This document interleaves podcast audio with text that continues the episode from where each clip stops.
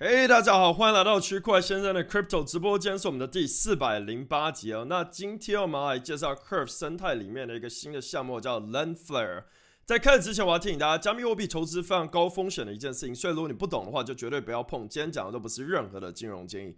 Cryptocurrency investment is really high risk. If you don't understand it, please don't touch it. Anything said today is not a financial advice.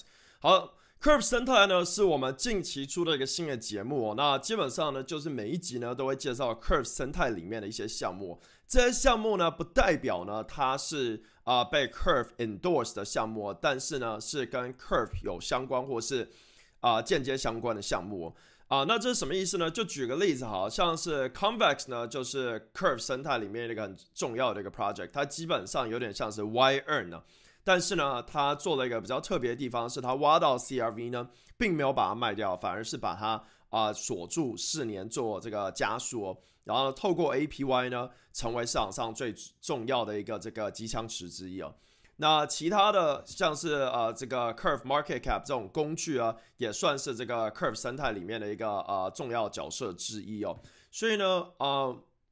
还有像是近期的这个 Curvenance 呢，啊，要在这个 Wire、Convex 跟 Curve 上面做了一个借贷协议，啊，还有像是 Redatic，这都算是 Curve 生态里面一些重要的产品哦。所以呢，在 Curve 生态这个节目里面呢，我们会介绍各类这样子的产品哦。所以如果你有兴趣呢，想要啊上到 Curve 生态节目的话，也欢迎 DM 我们一些。啊，你看到的 Curve 生态项目，或是你自己的项目，哦那这里面呢，也可能会是 NFT，也可能是元宇宙。其实今年呢，Curve 有很多生态项目，其实都非常好啊，设置于跟 Curve 相关的 NFT，跟 Curve 相关的元宇宙，跟 Curve 相关的游戏哦。那这当然跟产品没有关联，但是跟它的这个整个生态有关联，就是。啊，算是民营经济的生态。那再来进一步呢，就来到像是借贷哦。其实我们看到，包括 Concave、Curvenance 还有这个 Lendflare 都是在做这个借贷相关的。那这其实我们在之前就讲过，Curve 呢算是市场上锁仓量最大的一个平台啊。那它其实呢有一个很重要的 idle asset 呢，是在于它的这个。啊啊，这个 Gateway 的 LP 上面啊，其实我们认真去想哦，最大的 LP 的其实就是 idle asset，就比如说在 Uniswap、SushiSwap 上面这些流动性提供者，这个 Liquidity Provision 呢，它其实呢是有非常大的锁仓量，但是并没有啊完完全全的被使用哦。啊，这是什么意思呢？其实我们注意看 Aave 或是 Compound 这类型的超大的借贷平台，它其实都还是以币为主，就是你要提供流动性的方式的话，只能以币为主。但币呢，其实有很多的用途，比如说你提供以太币好，了，但以太币你可以拿来做很多事情，不止拿来挖矿以外呢，你还可以去买啊 NFT，对吧？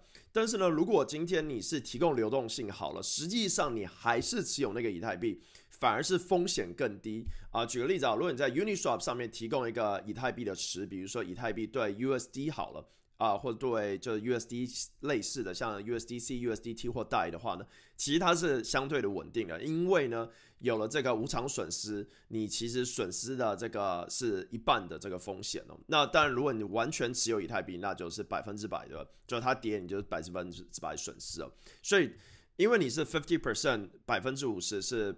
币本位就是 USD，然后另外百分之五十以太币，它就降低那风险，所以用它作为这个抵押品，其实相对的有一定的安全度。但麻烦的地方是在以太坊上面 gas fee 很高，所以你要解除它的 LP 才能把底下资产卖掉。如果遭清算的话，好，那 l e n f l e r 呢，现在就想要做一个很特别的事情，他就是看上了这个。这个 convex compound 还有 curve 的这个习性呢，他去拿着 curve 里面的 LP 呢作为这个抵押品来来做借贷哦，它并不是生成一个稳定币哦。所以我们看到第一个句写说，Why Lendflare？Lendflare allows assets being used more efficient 哦。其他这一块就是在讲到就是说，哎，既然你已经在 curve 上提供流动性，然后你也把这个 LP 呢锁在 convex 里面赚 CVX。不如呢，你做同样的事情，可是我可以让你再做一个借贷啊。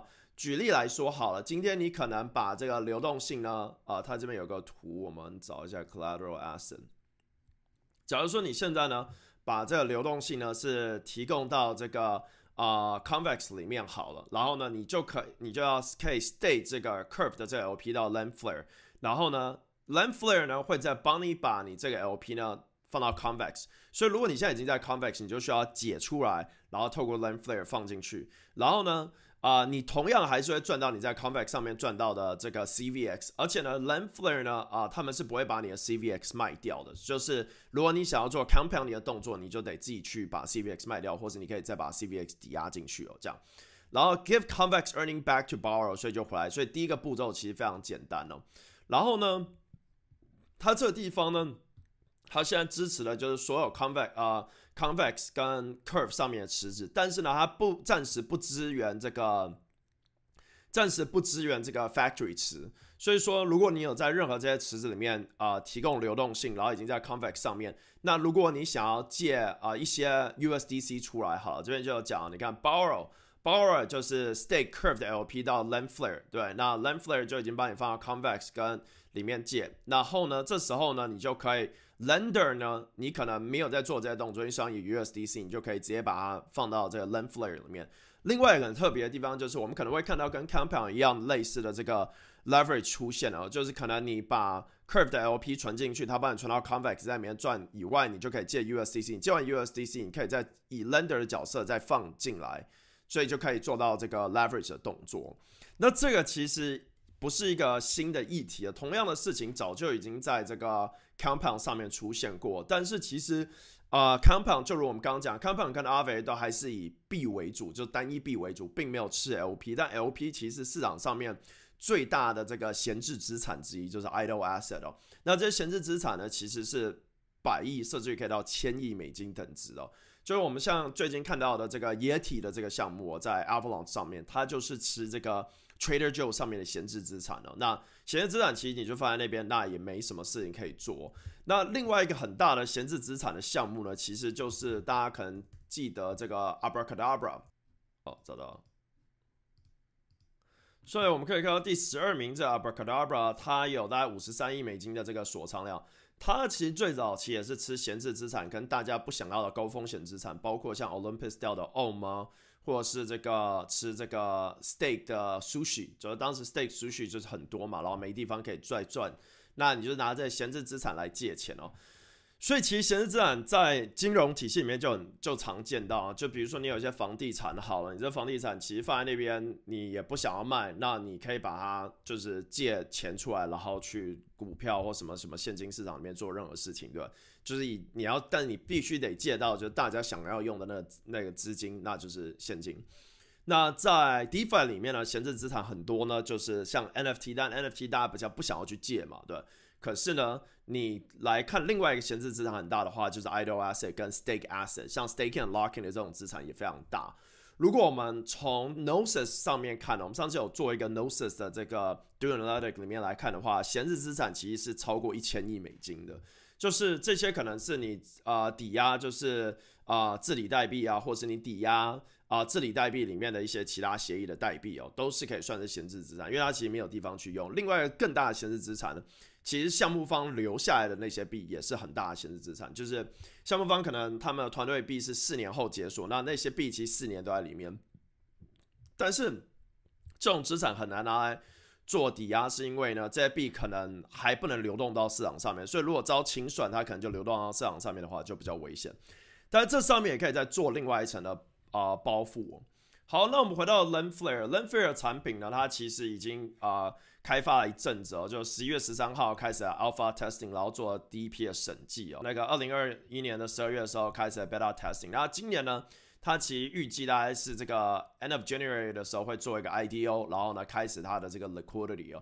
那近期他们是有做一个活动，所以大家如果还没有看到的话，可以参与它的这个 testing。然后呢，它的 testing 是会有 airdrop，它已经开始了两期的 testing，一次它它的 alpha，然后一次是它的 beta 哦。那这两个都是呢，可以透过它的这个 Ringbig 的 Testnet 来使用它的产品哦。对，好，那另外一个地方，我建议大家可以去看它的这个 Gitbook，其实是非常个人觉得还蛮容易读的，然后就资料是很够的。那另外一点的话，你如果想要使用它的产品的话，也可以参与它的 Testnet。我们会再播一集呢，来使用这个 Lenflare 产品，然后呢，他会告诉你说如何去获得它这个 LP Token 来做借贷啊。那基本上就是长这样子。那另外一个很特别的地方是，它的借贷其实是 segregated，就跟 Aave 不一样的是，你放什么词进去，你就只能借什么币哦。这跟 Abracadabra 非常类似，跟 Aave 或 Compound Cream 不一样。那 Aave 跟 Compound Cream 其实曾经遭到闪电带攻击或 Flash Stone Attack，都是呃，或是这个 Drain Attack 哦，就是这个啊攻击呢，都是因为呃一个币种出现问题，然后影响到整个池子。那但是呢，Abracadabra 它就不会出现这问题，它有点像干湿分离，就是你放进去的资产，你只能借这么多，而且它每一个借的资产呢，还会有一个 debt ceiling 在里面，就是你最多能借出来的钱。所以说，在这个 LendFler 里面有同样的设计。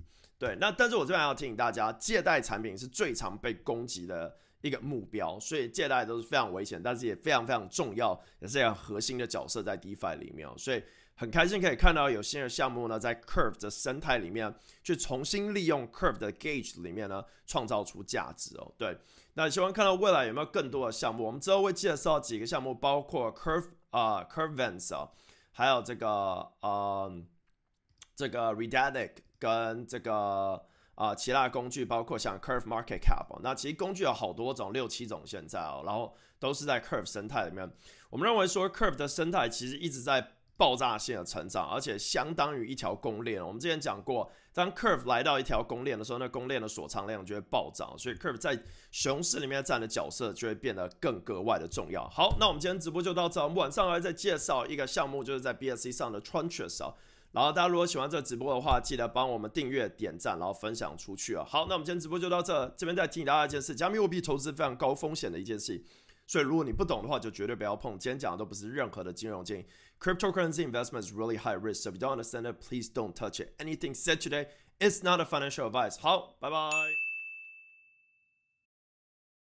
然后，如果你今天在 YouTube 上看的话，请帮我订阅，然后把小铃铛点开，你就不会错过下一则。这是最酷的 transition。如果你觉得今天直播你有学到新的东西，也帮我把影片给分享出去。区块链的每日直播是每周一、每周三、每周五呢都会讲最新的区块链新闻，然后各种加密货币跟去中心化金融 DeFi。我们明天见，拜拜。